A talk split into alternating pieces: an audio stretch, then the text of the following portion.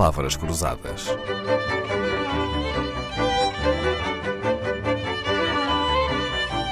Porque quase tudo é uma questão de semântica. Ensaio A Religião dos Livros, Carlos Maria Bobó, alfarrabista, lembra que a leitura particular, individual, de livros é um fenómeno bastante recente. A leitura medieval era geralmente feita em voz alta para proveito de vários. Mas como também diz neste livro Carlos Maria Bobó, a ideia de conversar em segredo à vista de todos não é muito melhor? Quer dizer, a leitura individual não é muito melhor do que a leitura de grupo? Eu, em geral, prefiro. Uh, agora, também acaba por ser uma vantagem, se, sobretudo uh, em alturas em que a alfabetização não é tão grande, não é? Aquilo que acabava por se fazer era uma leitura que permitia ler, digamos assim, a quem não o sabia fazer.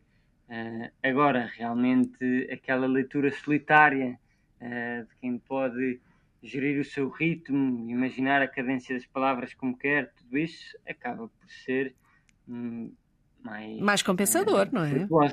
Claro, Sim. podermos voltar atrás quando não entendemos bem, ou voltar atrás para voltar a saborear aquele momento, não é? Uh, quase não imaginamos a leitura de outra forma.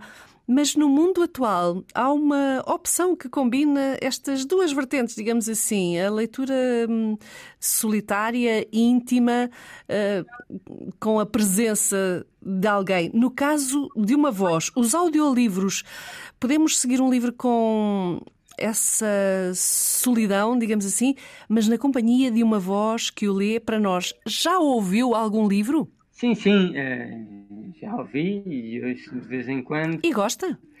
Gosto razoavelmente. O, o que me parece que acontece ainda é que uh, as gravações têm qualidades muito diferentes. Quer dizer, é muito diferente ouvir um bom ator ou um bom declamador uh, a ler o Padre António Vieira de, de ler alguém que, por desporto e com muito boa vontade, uh, decidiu ler os Lusíadas, não é? E aquilo que acaba por acontecer é que não é tão fácil filtrar, quer dizer, enquanto os livros, se nós temos uma edição má ou uma edição boa, na mesma, temos ali o texto, uh, com o audiolivro a o qualidade faz a diferença. ganha mais peso. Claro. O que é que se ganha e o que é que se perde uh, ao ouvir um livro em vez de o ler? Parece-me que se ganha uh, tempo de leitura, às vezes em sítios em que não poderíamos ler. Uma coisa é quando estamos a guiar, por exemplo, pode-se ouvir um livro e isso acaba por ser simpático. Um, acho que é difícil não se perder concentração.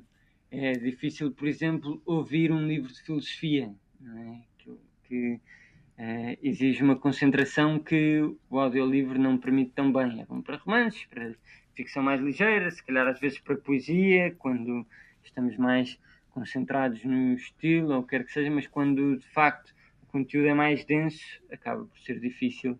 Uhum. E tem medo que os audiolivros lhe roubem negócio? Lhe possam competir não, não, com não, os livros em papel ou não? Não, são, são coisas complementares. Além do mais, o, o negócio de um livreiro alfarrabista mexe com várias coisas.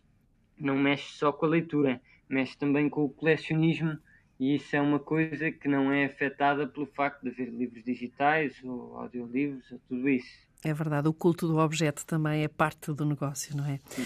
Certo é que quem não leu o livro nem viu o filme pode então agora dizer que ouviu o audiolivro. Quem lê é sempre livre e nunca está só, escreve Carlos Maria Bobone neste pequeno ensaio sobre os livros.